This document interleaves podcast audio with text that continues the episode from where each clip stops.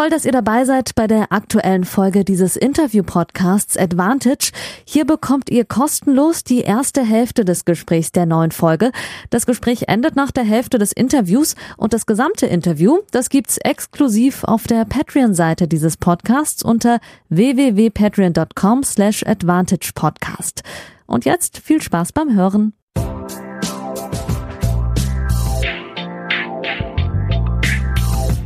Folge 96, liebe Advantage-Hörerinnen, vor allem liebe Patreons, hallo und schön, dass ihr eingeschaltet habt. Nach gut einer Woche bei dem BMW Open in München melde ich mich mit einer Sonderfolge, die aber gleichzeitig auch die Folge 96 ist, denn im Mittelpunkt dieser Folge steht ein halbstündiges Gespräch mit Mischa Zverev, den muss ich nicht weiter vorstellen, natürlich selbst ehemaliger Top 30 Profi, immer noch aktiv auf kleineren Turnieren, Doppelspezialist, Bruder, und Manager mittlerweile von Alexander Zverev und wir haben am Rande der BMW Open äh, im VIP-Zelt unten eine halbe Stunde gesprochen. Er ist nicht nur als Manager und äh, ja auch Medienmacher mittlerweile. Er macht ja verschiedene Stücke auch für Tennis Channel, Eurosport und andere Projekte. Nicht nur in dieser Form da gewesen, sondern, und das finde ich auch äh, ganz besonders toll, ihr kennt ja meinen Background aus dem Behindertensport, ähm, er ist Turnierdirektor der Allianz äh, Paratrophy, einem äh, Showturnier von Rollstuhltennis, wo unter anderem auch äh, Alfie Hewitt äh, teilgenommen hat, beziehungsweise noch teilnimmt. Ich nehme gerade am Samstagvormittag auf. Und äh, das ist noch nicht in die ITF integriert als offizielles Turnier der Rollstuhl-Tennis-Weltserie. Ähm, soll es aber werden und Micha Zverev soll da seinen Teil dazu beitragen. Und da haben wir im ersten Teil des Gesprächs gesprochen und danach natürlich über seinen Bruder, über die äh, ja, bittere Niederlage in der ersten Runde gegen den Australier O'Connell, beziehungsweise es war ja die zweite Runde, aber für äh, Sascha die erste Aufgabe, wie im letzten Jahr damals noch gegen den etwas unbekannteren Holger Rune in der ersten Runde ausgeschieden, seit ähm, ja, 2019 nicht mehr im Finale gestanden und äh, eine Lose-Lose-Situation für, für das Turnier, weil die natürlich mit äh, einen Deal haben mit, mit, mit, mit Sascha und seiner Familie, dass der jedes Jahr hierher kommt. Im, äh, auf der anderen Seite der Medaille dann werden äh, Tickets mit ihm verkauft und dann, ähm, wenn er so früh ausscheidet, ist natürlich nicht gut. Ähm, natürlich bei 4 Grad gespielt äh, äh, richtig ekelhafte Bedingungen. Der Aufschlag kam nicht gut durch, die, die Schläge kamen nicht gut durch. Natürlich gleiche Bedingungen für alle. Darüber habe ich mit äh, Micha gesprochen, vor allem auch über ähm, die, die Stiftung, ähm, die die beiden gegründet haben, beziehungsweise die Alexander Zverev äh, gegründet hat äh, zu seiner Diabeteserkrankung, um da Awareness zu schaffen. Ähm, wir haben auch mal erstmals darüber gesprochen, wie sehr ihn äh, das eigentlich einschränkt, vor allem bei langen Matches. Äh, er hat ja oft die Vorurteile, dass er irgendwas nicht closen kann oder zu lange braucht bei Best of Five Matches. Darüber haben wir gesprochen. Auch über den Gegensatz, dass er ja am Sonntag im Pressegespräch gesagt hat, er hält nichts von Mentaltrainern, dann aber nach seiner Niederlage am Mittwoch äh, gesagt hat, er kommt seit Jahren, vor allem in München, mit dem Druck nicht klar, vor deutschem Publikum zu spielen und ist total ähm, ja, verkrampft. Ähm, da gab es in den sozialen Medien ja dann auch Dutzende, Hunderte äh, verheerende Kommentare zu diesem Thema, die das miteinander verlinkt haben. Damit habe ich mich ja mal konfrontiert. Generell, wo Sascha jetzt in diesem Comeback steht, ein sehr interessantes äh, Gespräch, glaube ich, was euch gefallen wird. Bevor wir aber da reinschalten, möchte ich einfach noch ein bisschen auch feedbacken zu meiner Woche. Ich habe wahnsinnig viele Hintergrundgespräche geführt. Ihr wisst das ja aus den letzten Folgen. Ich kam direkt aus Stuttgart am Montag früh äh, auf die Anlage äh, der BMW Open. Das war mein erstes Profiturnier 2017, damals noch fürs Box. Eine sauschöne Clubanlage, hat ein, ein sehr kleines, aber feines Flair.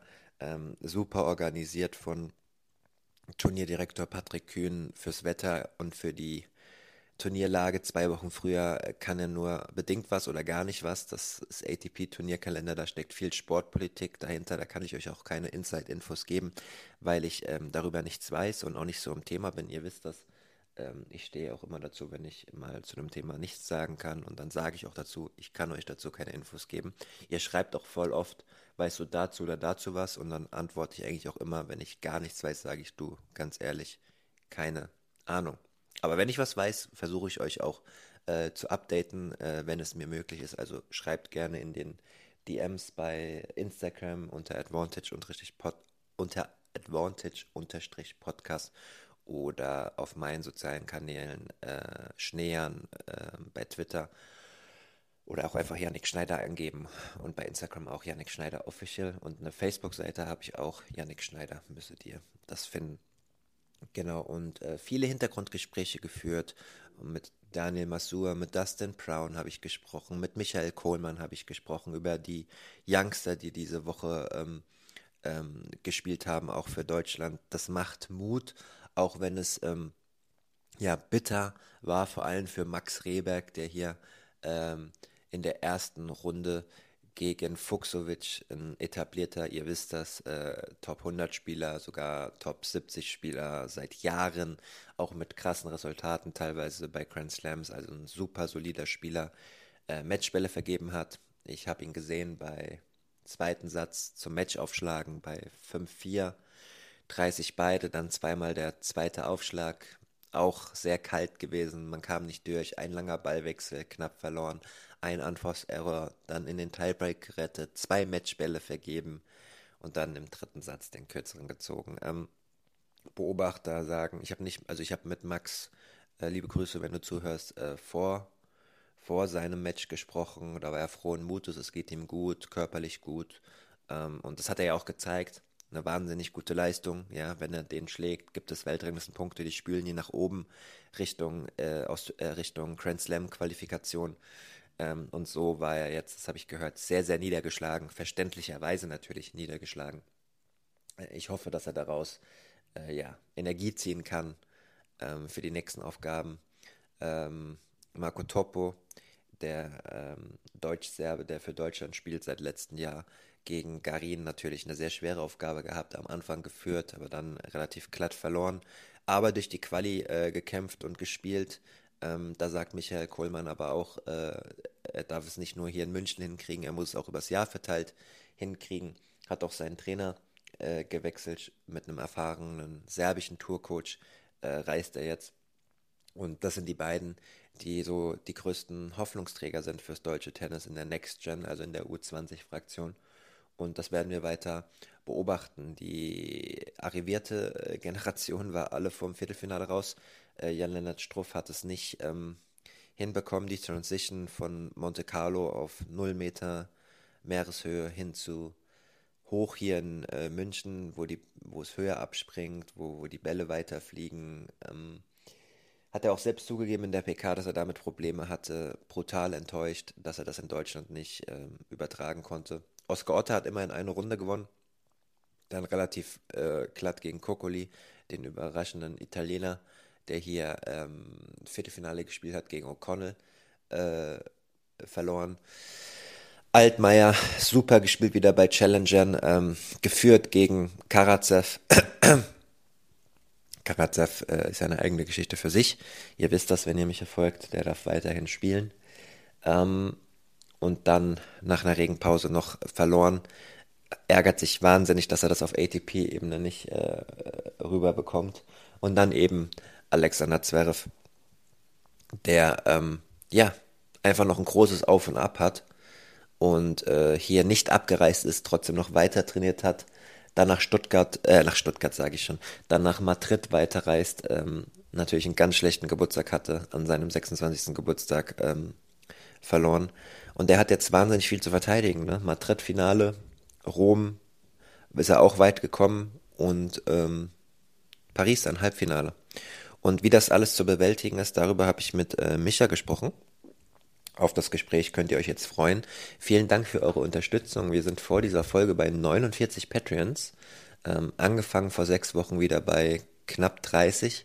Vielen, vielen Dank. Wir waren mal bei fast 70 und äh, mir geht es persönlich sehr, sehr gut. Ich habe eine gute Energie. Ähm, ich arbeite wieder sehr, sehr viel ich weiß, äh, dass mir Sport hilft und ähm, Freunde helfen und die Turnierreisen haben mir auch viel Energie gegeben. Heute in der Frankfurter Allgemeinen Zeitung ist eine einseitige Doping-Recherche, also nicht einseitig von der Recherche, sondern eine ganze Seite äh, in der FAZ. Äh, wäre schön, wenn ihr das am Kiosk unterstützt oder die Paywall äh, online ähm, bezahlt. Es geht um die Fälle von ähm, Simone Halep, wo es weiterhin kein Hearing gibt und im Hintergrund eine Lösung ähm, von ihr anvisiert wird, zu beweisen, dass irgendwas kontaminiert war, was bei einem Blutdopingmittel Roxadustat relativ schwierig ist, und um den Polen Kamil Majczak, der viermal positiv getestet wurde. Ähm, Mittel, die äh, nicht für Menschen zugelassen sind, nur auf dem Schwarzmarkt erhältlich sind und ein Mittel mutmaßlich, also positiv getestet wurde er ja, aber eines dieser Mittel, auf die er positiv getestet wurde, mutmaßlich ein Mittel, das mal bei der WADA als Gendoping galt, heute als Hormonmodulator. Ganz krasses, äh, ganz krasse Substanz. Und ähm, ja, ich habe mit einem Doppelspezialisten in Australien gesprochen, der mit demselben Fitnesstrainer arbeitet, der sagt, dass alles ähm, was die nehmen, von ihm kontrolliert wurde. Der Fitnesstrainer hat bis 2020 auch mit Iga Swiatek zusammengearbeitet und äh, genau das habe ich zusammengefasst in einem Long Read mit noch ganz viel mehr Infos. Wäre schön, wenn ihr das unterstützt. Die Links gibt es meinen, in meinen sozialen Medien, in den Stories und auf Twitter auch. Und jetzt aber, ach so, eine Sache noch. Am Montag kommt ein großes Porträt über Holger Rune raus, mit dem ich äh, 15 Minuten gesprochen habe, auch in der FAZ und auf der englischsprachigen Seite Tennis Majors, mit denen ich jetzt neu zusammenarbeite, kommt das Interview im Wortlaut raus. Genau, das noch als Info. Ich wünsche euch ein schönes Wochenende und jetzt ganz viel Spaß mit dem Gespräch mit Micha Zverev.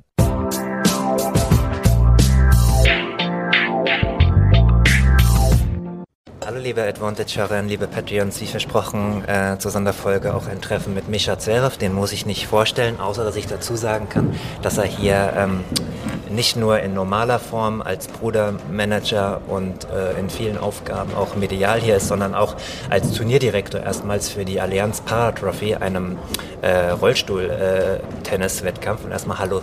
Guten Tag, ja, danke, dass ich da sein darf und ähm, ich freue mich auf die äh, Fragen jetzt. Ja, das erste Mal warst du beim ATP-Turnier in, äh, in Köln äh, zu Gast, als, das, als die beiden genau. Turniere hintereinander waren und dann ja. nochmal äh, bei einem noch schöneren Anlass, kurz bevor Sascha die ATP-Finals zum zweiten Mal gewonnen hat. Da haben wir zum letzten Mal ähm, gesprochen. Seitdem ist viel passiert, aber am Anfang wollen wir ein bisschen den äh, Behindertensport promoten. Ich habe ja selbst ein kleines Handicap, habe früher Tischtennis-Nationalmannschaft im mhm. Behindertensport gespielt und kenne daher ganz viele Rollstuhl-Tischtennisspieler, die spielen ja. im Nicht-Behindertensport in der Oberliga ja. äh, im Regelsport mitmachen, klasse Sport. Ähm, ich finde es super, dass du äh, das übernommen hast, diese Rolle, aber vorneweg mal hast du äh, schon Berührungspunkte gehabt mit Rollstuhltennis. Man sieht ja mittlerweile bei den Grand Slams ja. natürlich die Rollstuhlfahrer. Ähm, Novak Djokovic hat sich in Australien auch schon mal ja. äh, in einen Rollstuhl gesetzt. Wie, wie sieht es bei dir da aus?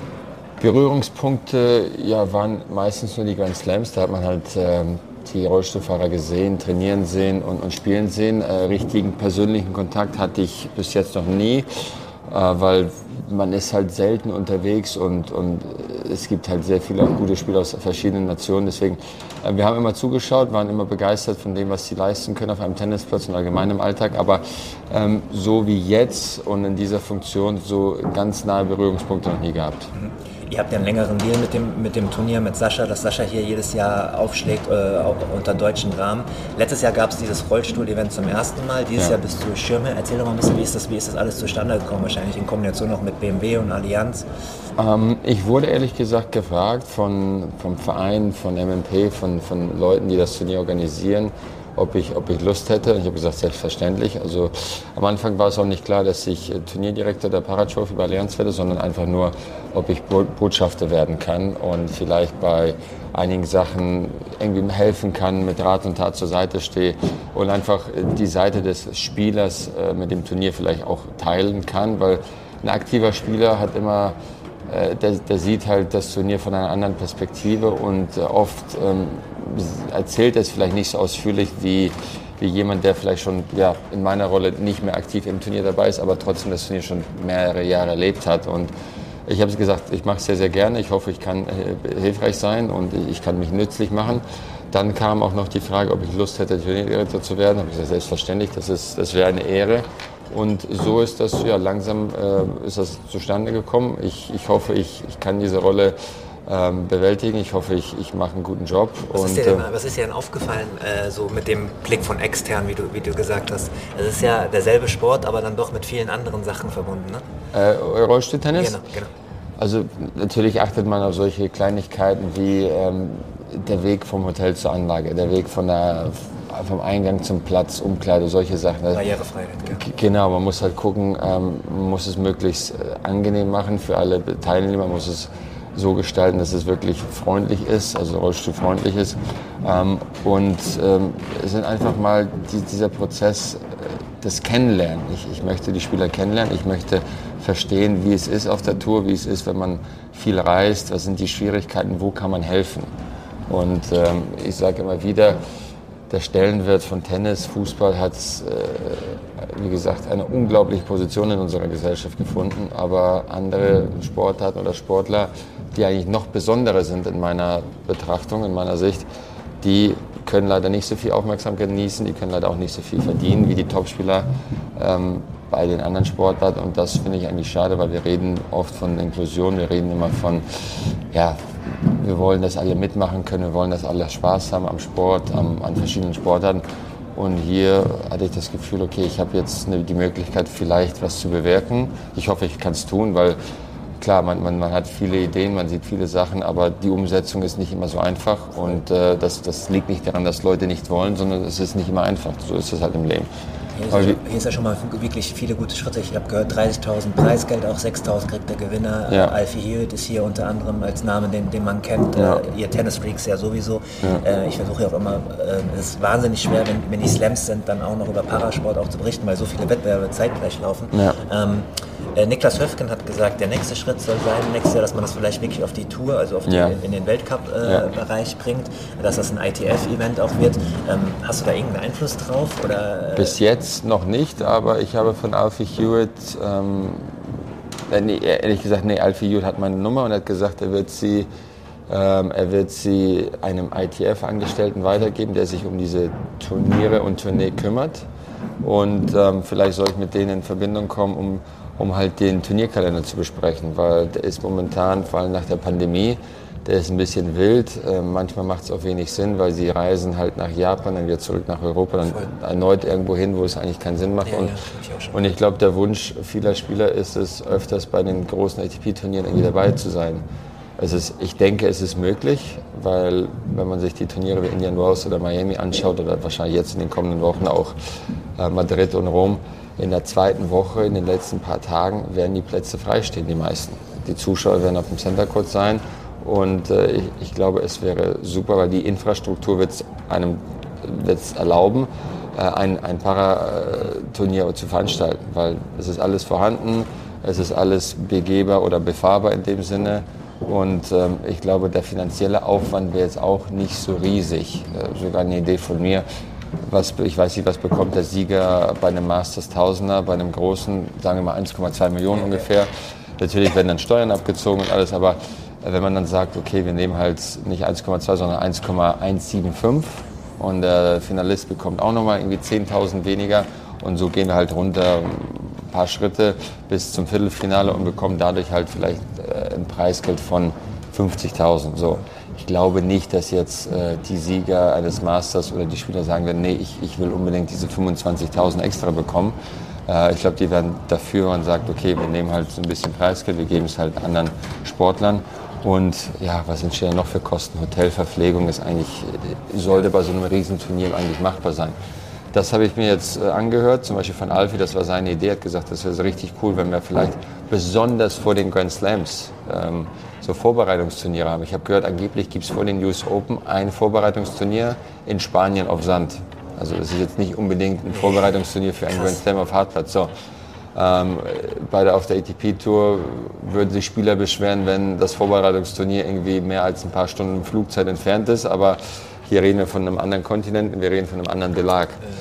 So, und ich finde, da kann man bestimmt äh, mit den größeren Turnieren, auch zum Beispiel vor den News Open, vor den Australian Open oder wo auch immer reden und schauen, okay, kann man was machen, ist es möglich? Und das wäre so meine Idee, wo ich vielleicht helfen kann. Ich werde es auf alle Fälle versuchen. Ja, vor allem, weil die Jungs und Mädels haben es auf jeden Fall äh, verdient. Also ich sage es nicht nur so, sondern ich habe, keine Ahnung, ich habe jetzt 13, 14 Slams vor Ort gesehen und zum Beispiel in Australien, Melbourne machen die es ja sehr gut, ja. dass sie es dann auf der zweiten Woche auch in die großen Stadien bringen und ja. der, der, Effekt ist immer gleich. Die Leute so, oh krass, ah okay, zweimal darf der Ball aufsetzen und dann ja. große Augen und das ist schon äh, guter, guter Sport und eine äh, ne, ne, ne super Sache. Äh, wenn ich richtig informiert bin, setzt du dich später auch nochmal in den Rollstuhl? Ja, das, heute werde ich es mal testen, genau. Es ist super äh, schwer. Also ich kenne es aus dem Tischtennis, weil dann eine Hand am, am, am, am Rollstuhl, eine Hand am Schläger, ja. anderer Winkel. Ich bin mal ja. gespannt, was du sagst. Äh. Also ich, ich bin mir sicher, es wird sehr, sehr kompliziert und schwer sein, aber genau, ich werde das wahrscheinlich mit Nico Langmann und ähm, Toni Dietmar machen. Und, ah, ja, ja. Äh, ja also, Einer der besten deutschen äh, Rollstuhl-Tennisspieler. Genau, die, genau. die Nummer eins in Deutschland. Und äh, mal, mal, schauen, also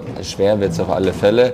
Und ich glaube, der Begriff ähm, beweg dich besser oder stell dich besser zum Ball wird eine ganz andere und neue Bedeutung bekommen. Aber wie gesagt, ähm, die müssen es auch schaffen. Und ich finde es wirklich faszinierend, wie sie es tun. Ja, die Koordination ist halt Wahnsinn. Das ist einfach ja. ein anderes, anderes Sportgerät. Deswegen war es mir auch wichtig, dass wir darüber äh, geredet haben. Jetzt in der zweiten Hälfte des Podcasts geht es auch noch ein bisschen um, um, um, um Tennis, um äh, Saschas Tennis, um, ja. um euer Team. Ähm, wir sind wir, zu euch, äh, für euch als Hinweis, wir nehmen am Tag nach, nach Saschas Niederlage gegen O'Connell auf äh, bei 4 Grad bewölkt und absolut beschissenen Bedingungen. Jetzt, wenn wir hier rausgucken, ist keine Wolke am Himmel. Es sind äh, 10, 12, 13 Grad wärmer.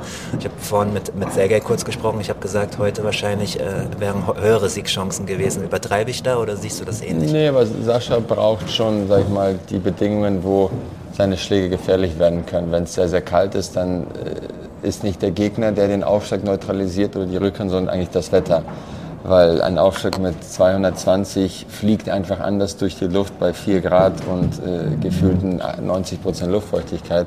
Der Platz nimmt den Spin anders, anders auf und äh, die Bedingungen werden dann irgendwie für alle gleich und teilweise auch noch ähm, ja, weil sagen wir, ein anderer Spieler, wenn Sascha richtig Tempo geht, dann muss der andere Spieler wirklich, äh, es ist nicht einfach, den Aufschlag, den Return zu kontrollieren. Wenn der Aufschlag mit 220 kommt, du versuchst den Return zu blocken, ist es, es ist nicht einfach. Wenn Sascha mit viel Spin vor die Grundlinie den Ball platziert, ist es auch nicht einfach, diesen Spin zu kontrollieren. Und bei den Bedingungen gestern war es natürlich ausgeglichener und äh, O'Connell teilweise auch das Spiel dominiert, weil die Bälle von Sascha waren nicht so, hatten nicht die gleiche Wirkung. Aber wie gesagt, das ist Tennis. Man sagt so schön, alle hatten die gleichen Bedingungen. Jeder muss damit zurechtkommen. Aber ich sage immer nur, es stimmt auf alle Fälle. Wenn man aber, sage ich mal, das ganze Jahr mit neuen schnellen Bällen spielt und dann auf einmal mit langsamen alten Bällen spielen, sind es die gleichen Bedingungen und man ist es trotzdem ungewohnt. Genauso, wenn man das ganze Jahr bei gefühlt 20 bis 30 Grad spielt und man hat einfach schnellere Bedingungen, dann spielt man jetzt auf einmal bei neuen, ungewohnten und dadurch ist dann das Resultat, das Ergebnis, also ich will es jetzt nicht schönreden, nee, aber nur ich halt, ja, damit angefangen. ja, ja, aber nur um, um es zu erklären, wie kann es passieren, dass man sagt, okay, ein Topspieler, klar, muss damit zurechtkommen, aber das ist halt, er hat halt vielleicht ein oder zwei Matches im Jahr, die bei den Bedingungen gespielt werden, wenn überhaupt, manchmal sogar null. Ich sehe ihn ja auch oft dann nach, äh, bei Pressekonferenzen, sowohl bei großen Siegen als auch ja. bei, bei, bei, Niederlagen. Er, er, ist oft sehr niedergeschlagen. Gestern war es auf jeden Fall am unteren Rand der negativen ja. Emotionen. Äh, man hat es sehr gesehen, natürlich 26. Geburtstag, äh, ja. Auftakt, Niederlage. Zum Geburtstag war es kein, nee, kein schöner ähm, Auftakt. Ähm, ich habe ihn gefragt, wie er diese Niederlage einordnet im Gesamtkontext des, äh, des Comebacks. Ja. Das fiel ihm sehr schwer, da überhaupt eine Lösung zu finden, weil es noch, das war eine Dreiviertelstunde nach, nach, ja, ja. nach der Niederlage. Ähm, aber äh, also so ein richtig roter Faden gibt es halt noch nicht. Ne? Es geht sehr auf, bergauf, bergab, ja, bergauf. Ähm, ja, es ist, wir sind gerade in einer Phase, da müssen wir jetzt nicht unbedingt immer zurückschauen und sagen, okay, was war da, was war hier, sondern einfach nur, wir wissen, woran er arbeiten muss und woran er auch arbeitet. Und jetzt geht es einfach nur darum, weiterzumachen. Manchmal ist Analysieren gut und manchmal sagt man einfach nicht analysieren, weitermachen und fertig. Und äh, bei dem Tennisspieler, der gefühlt 25, 30 Turniere mehr spielt, die meisten davon wird er nicht gewinnen. Das heißt, irgendwo Halbfinale, Finale, Viertelfinale ist Schluss. Da wird es immer Matches geben, wo du sagst, okay, da war jetzt irgendwie im, im, im, Grunde was falsch, wir müssen daran was ändern. Oder es wird Matches geben, da sagst du, okay, es passiert einfach, habe schlecht geschlafen, schlecht gespielt, war zu kalt für mich, was auch immer. Einfach abhaken. Ich glaube, gestern, ich würde es momentan so in diese Schublade stecken, wo wir sagen, okay, wir haken ab, nächste Woche ist Madrid. Er hat es in den letzten Jahren erlebt, da hat er in München auch nicht so gut gespielt, in Madrid hervorragend gespielt. Deswegen warten wir jetzt noch ein, zwei Wochen ab wenn es in Paris oder nach Paris immer noch keinen roten Faden gibt, äh, wo man sagen kann, okay, Tendenz in die richtige Richtung, dann äh, müsste man sich jetzt nicht unbedingt hinsetzen und besprechen, sondern einfach nur schauen, okay, was kann man noch optimieren, woran fehlt es. Ähm, gestern Geburtstag äh, konntest du als Bruder irgendwie aufrichten. Wie ist denn der Plan? Ist er heute direkt abgereist, schon nach Spanien vorgereist? Nee, der, ist, der war eben gerade noch auf dem Tennisplatz. Ich bin äh, vom Trainingsplatz gekommen da trainiert mit Tobi Kamke, der bleibt noch ein bisschen hier, noch ein paar Tage und fliegt am Sonntag, also ja, gut vor Turnierbeginn äh, in Spanien, fliegt er halt nach Madrid und wird sich dann dort vorbereiten. Tobi Kamper hätte ich jetzt auch mal angesprochen, er war auch schon mal äh, hier im Podcast zu Gast, hat ja seine Karriere vor ein paar Monaten äh, beendet. Er hat mir gesagt, dass es ein Telefonat gab im Februar zwischen Sascha und ihm, wegen ähm, Hittingpartner und ein bisschen mehr. Ja. Ähm, sag mal ein paar Worte zu ihm jetzt nach den ersten äh, Monaten und Wochen. Er hat eine relativ aktive Rolle auch im Training ja. eingenommen, habe ich zumindest subjektiv wahrgenommen. Ähm, also das Telefonat, das erste gab es zwischen Tobi und mir. Ähm, da habe ich ihn angerufen, das war, glaube ich, während der Australian Open, da hat er für Eurosport mhm. kommentiert, habe ich ihn gefragt, ob er sich das vorstellen kann, ob er Lust hat. Er meinte, man kann es auf alle Fälle probieren und so ist aus dem Probieren dann, ich glaube, er ist ein fester Bestandteil der, der, der, Familie, will ich schon sagen, des Teams, ja, und es ist weit ein Familienkreis geworden und er macht eine hervorragende Aufgabe, Arbeit.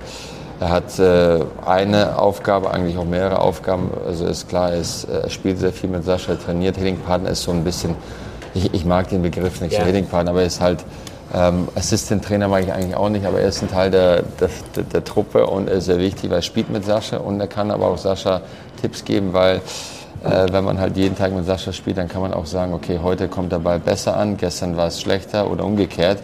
Und das ist auch wichtiges Feedback, weil der Trainer von außen, der sieht es zwar, aber er kann es nicht fühlen. Also er kann sich auf dem Schläger fühlen. Und dazu ähm, braucht Sascha auch einen guten Spieler. Deswegen ist Tobi da perfekt. Er kann immer noch sehr, sehr, sehr gut mithalten äh, mit Sascha und kann ihm direkt Feedback geben, wie die Bälle ankommen, wie die Schläge ankommen.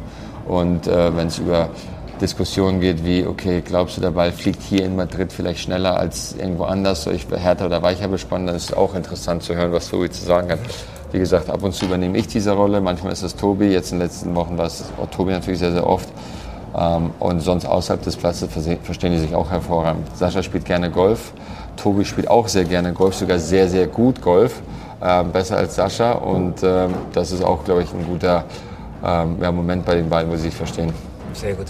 Äh, ich habe in Australien sehr viele Trainingseinheiten gesehen, da war ja Sergi Bruguera äh, dabei. Ich habe ja. gehört, der kommt jetzt in Spanien wieder dazu. Ja. Ist das nach wie vor der Fall? Ja, der kommt nach Madrid, ist sozusagen auch seine Heimat.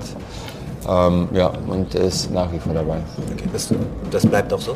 Momentan ja, also ich habe jetzt nichts gehört, was sich ändern sollte. Also wie gesagt. Ich, ich find, weil ich finde, im, äh, in den Trainingseinheiten, die ich gesehen habe, dass er auch einen guten Einfluss hat und Sascha äh, zu, die haben einen guten Austausch, die ja. können sich auch mal die Meinung sagen und ja. trainieren. Also das ist mein subjektiver Eindruck. Ja, um ehrlich zu sein, ich war, ich glaube, noch nie bei einer Trainingseinheit dabei. Okay. Deswegen, Australien war ich nicht dabei, als Barriere ja. kam.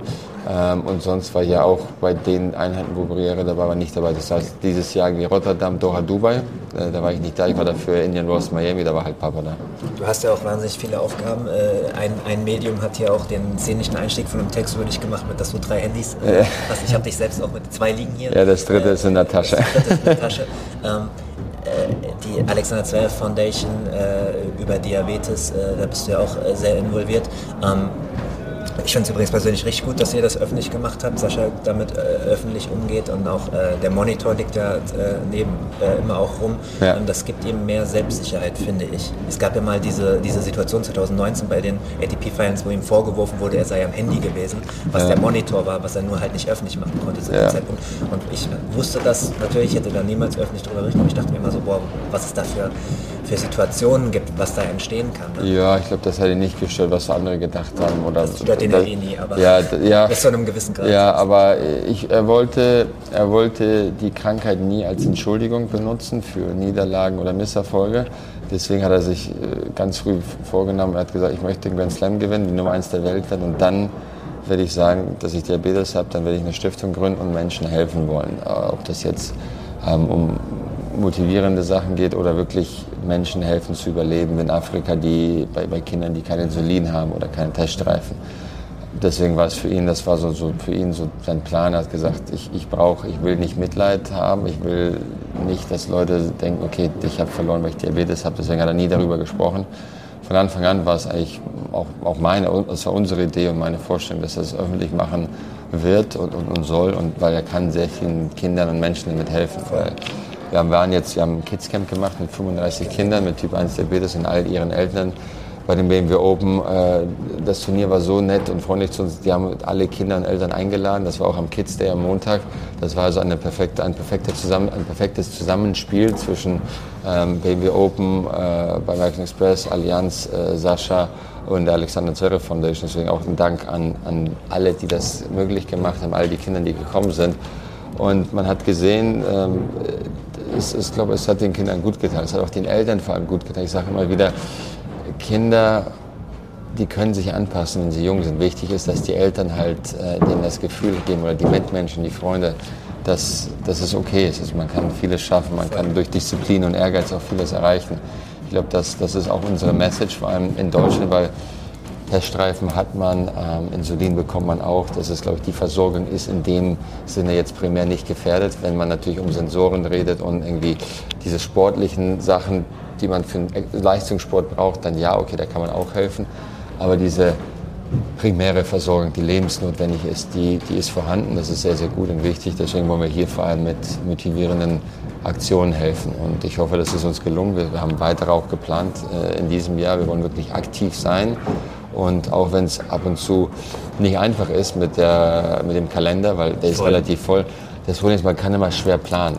Wenn man halt zwei Wochen hintereinander früh verliert, dann denkt man auch, ich hatte so viel Freizeit, spielt man aber richtig gut, dann, dann kommt man spät beim nächsten Turnier und ist alles irgendwie ist gestresst und man ist im, im, unter Zeitdruck permanent. Trotzdem versuchen wir, ich glaube, das nächste, was geplant ist, ist ein Golfturnier, auch im Namen der Foundation. Das werden wir auch äh, versuchen durchzuziehen und ja, vielleicht natürlich Schaukampf Ende des Jahres, solche Sachen. Sehr viele interessante Sachen äh, da drin und es, er hat ja auch Sascha, dass er sozusagen kommunikativ eigentlich erst in die Vorleistung gehen möchte, erst Leistung zeigen, dann diese Stiftung gründen. Ja. Hat er aber schon äh, mit zahlreichen ATP-Turnieren und Olympiasieg, äh, glaube ich, genug gezeigt, um, um ja. da äh, kein schlechtes Gewissen haben zu wissen. Was ich immer, immer schon mal fragen wollte zum, zum Abschluss, vielleicht habe ich irgendwann mal die Gelegenheit, weil es jetzt ja auch öffentlich ist, gerade bei diesen langen Matches, ihm wird ja oft ja. vorgeworfen, er kann nicht closen manchmal ja. was, oder mental schwach, was ich bei der Anzahl an ATP-Siegen dann auch niemals so... Hat ja ein paar. ja, nee, aber, äh, aber diese Vorwürfe gibt es ja schon in Best of Five, dass er da manchmal zu lange gebraucht hat oder so. Welchen Einfluss das wirklich hat, diese, diese Krankheit, äh, wenn der Spiegel hoch und runter geht für die Konzentration, für die mentale Stärke auch. Magst ich du dazu kann, was sagen? Ja, ja, ja, klar. Das war der erste frei zugängliche Teil der neuen Folge. Die zweite Hälfte hört ihr exklusiv auf der Patreon-Seite www.patreon.com slash advantagepodcast. Dort könnt ihr mit einem kleinen monatlichen Beitrag dafür sorgen, dass es diese langen, unabhängigen Interviews ohne Werbung regelmäßig gibt und unterstützt zudem Yannicks unabhängige Arbeit als freier Journalist im Tennis-Doping- und Sportpolitikbereich.